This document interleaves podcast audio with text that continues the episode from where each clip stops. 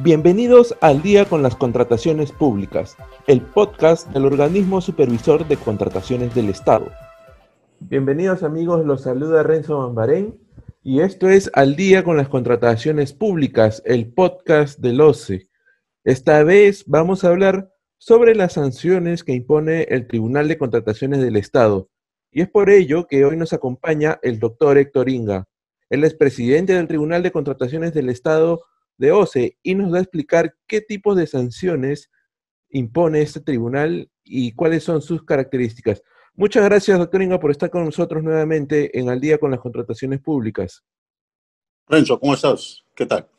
Aquí estamos para poco explicar cuáles son los tipos de sanción que impone el tribunal. Eh, ¿Qué sanciones son los que impone el tribunal? Específicamente, eh, el régimen de la potestad sancionadora del Estado está sujeto a lo que se, denominan los principios de la potestad sancionadora. Y uno de estos principios de la potestad sancionadora es el principio de legalidad. ¿Qué dice el principio de legalidad?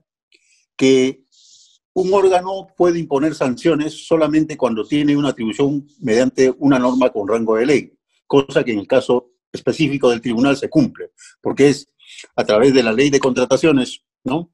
Que se le atribuye la competencia al tribunal para imponer sanciones a los proveedores. Pero ese principio de legalidad, a su vez, tiene otro aspecto, ¿no? Que solamente va a poder imponer sanciones a aquellas que están claramente establecidas, ¿no? En normas con rango de ley, que también se cumple en el caso, porque es en la ley de contrataciones donde se ha establecido qué sanciones puede imponer el tribunal. ¿Y cuáles son las sanciones que puede imponer el tribunal? Tres específicamente la sanción de multa, que es una sanción de carácter económico, que tiene límites. No puede ser menor del 5 ni mayor al 15% del monto de la oferta o del monto del contrato respectivo. Y esta multa se impone por determinadas infracciones que están catalogadas en la ley de contrataciones. Es la primera sanción que puede imponer el tribunal, la sanción de multa. ¿no? La segunda sanción que puede imponer el tribunal es la inhabilitación temporal. La inhabilitación temporal consiste en la suspensión del derecho del proveedor de poder participar en procedimientos de selección y contratar con entidades del Estado durante un determinado periodo.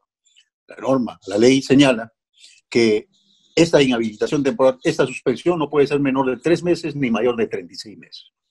Y la tercera sanción que está prevista en la normativa de contratación pública es la inhabilitación definitiva. La inhabilitación definitiva, como su denominación como de su denominación fluye, es que se suspende permanentemente el derecho del proveedor de contratar con el, ya no puede contratar con entidad del Estado, ya no puede participar en procedimientos de selección.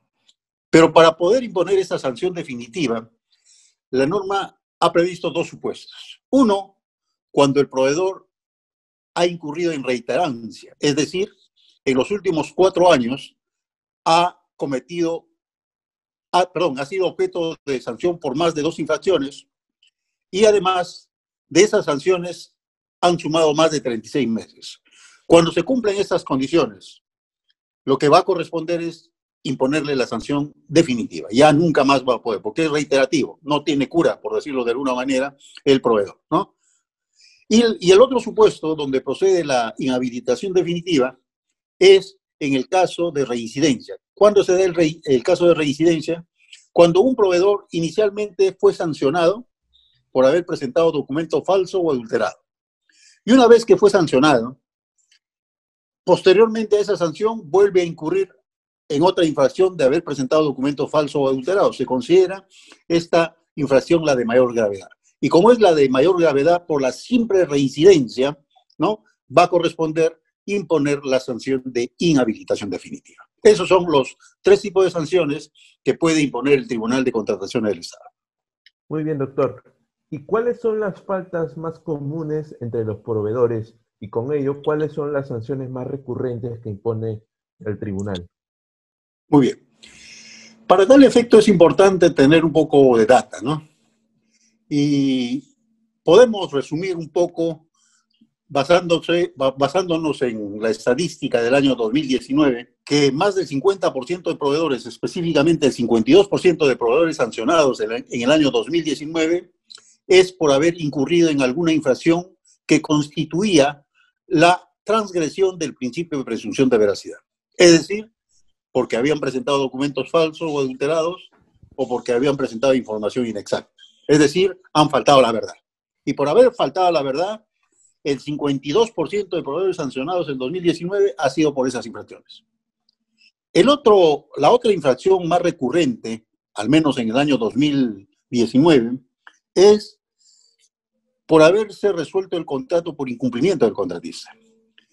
Porcentualmente, el 17%, perdón, el 19% de esos proveedores ha sido objeto de sanción por, por haberse resuelto el contrato por incumplimiento. Y la tercera infracción de mayor incidencia viene a constituir el incumplimiento de la obligación de perfeccionar el contrato. Ganan la buena prueba y después no cumplen con suscribir el contrato. Esa es la tercera infracción porcentualmente de mayor incidencia en el año 2019. Viene a constituir aproximadamente el 17% de proveedores sancionados. Esas son, como ustedes pueden ver, y eso en realidad es importante mencionarlo, casi se replica. Porque, por ejemplo, casi por, las, por los mismos porcentajes en lo que va del año 2020, también se mantienen. En el caso de documentos falsos, inexactos, adulterados, a la fecha el 50,5% de proveedores sancionados ha sido por esas infracciones. Y en el caso de resolución de contrato, hasta el mes de junio, de acuerdo con la estadística que se tiene, el 17% de proveedores ha sido sancionado por habérsele resuelto el contrato por incumplimiento. Y en el caso de incumplimiento de la obligación de contratar, aproximadamente a junio del presente año, el 16,5% aproximadamente. Como ustedes pueden ver, las tres infracciones de mayor incidencia son las que hemos mencionado. Presentar documentos falsos o adulterados, información inexacta, que sumados ambos dan más del 50%, Luego, en segundo lugar, está resolución de contrato por incumplimiento, que en promedio es 17, 17,5%. Y la tercera infracción es incumplimiento de la obligación de perfeccionar el contrato, que en promedio es 16,5 o 17% de proveedores sancionados. Esas es, en esencia, las infracciones que en mayor número se sancionan a los proveedores. Luego vienen ya otras infracciones, pero totalmente muy, muy por debajo. Por ejemplo, tenemos el, tema que a veces eh, se ven en los medios de comunicación. Contratar con el Estado están impedidos. Solamente el año 2019, por ejemplo, ha venido a constituir el 0,5% de sancionados, menos del 1%. ¿no? Y así tenemos otras infracciones que en realidad tienen muy poca incidencia. Los de mayor relevancia son los que hemos mencionado anteriormente. Y específicamente, ¿qué sanciones se ponen? Ahí eh, el tribunal es muy drástico en las sanciones, como debe ser en realidad, ¿no? En las sanciones que impone fundamentalmente por la presentación de documentos falsos o adulterados. La misma norma establece un parámetro, porque en el caso de presentación de documentos falsos o adulterados, la norma prevé una sanción no menor de 36 meses. Justamente se ha establecido esa gravedad de la sanción para un poco disuadir, ¿no? Que los proveedores que participan en los procedimientos de selección presenten documentos falsos o adulterados. Esa ha sido la finalidad de agravar un poco la sanción que está previsto para esos casos. Pero en stricto sensu, el tribunal impone sanciones fuertes en el caso de documentación falsa o adulterada específicamente. Muy bien, doctor, muy ilustrativo los datos que nos menciona. Pero, ¿qué sucede cuando el tribunal dispone una sanción y en este caso el proveedor o, la, persona jurídica afectada desea apelarla, ¿son apelables las sanciones del tribunal? ¿Cuál es el curso que siguen estos procedimientos? Muy bien. Las sanciones que impone el tribunal mediante una, resolución que constituye última instancia administrativa. Y al constituir última instancia administrativa significa que no se puede impugnar en la vía administrativa ante ninguna otra instancia superior. En el caso específico de los procedimientos sancionadores, una vez que el tribunal ha impuesto la sanción, el sancionado, el que no esté de acuerdo con la sanción impuesta, tiene las siguientes opciones. Uno, puede presentar un recurso de reconsideración, pero que va a ser resuelto por el mismo tribunal, ¿no? Y por eso es de carácter facultativo ese recurso de reconsideración. O puede válidamente, contra la sanción impuesta, irse a la acción contenciosa administrativa. La única forma que se tiene de cuestionar las sanciones impuestas por el tribunal es a través de la acción contenciosa administrativa que se debe imponer ante el Poder Judicial. Muy bien, doctor. Muchas gracias por haber estado con nosotros en Al día con las contrataciones públicas. Sin duda ha sido muy ilustrativo y gráfico para conocer de las sanciones que impone el tribunal a los proveedores que no cumplen con los contratos, ¿no? Gracias a ustedes, Renzo. Muchas gracias. Muy bien, amigos, llegó el final de Al día con las contrataciones públicas, el podcast de OCE. Será hasta la próxima semana en una nueva edición y por favor no dejen de seguirnos a través de las redes sociales de OCE en Facebook, Twitter, LinkedIn e Instagram, donde publicaremos contenido sobre las contrataciones públicas.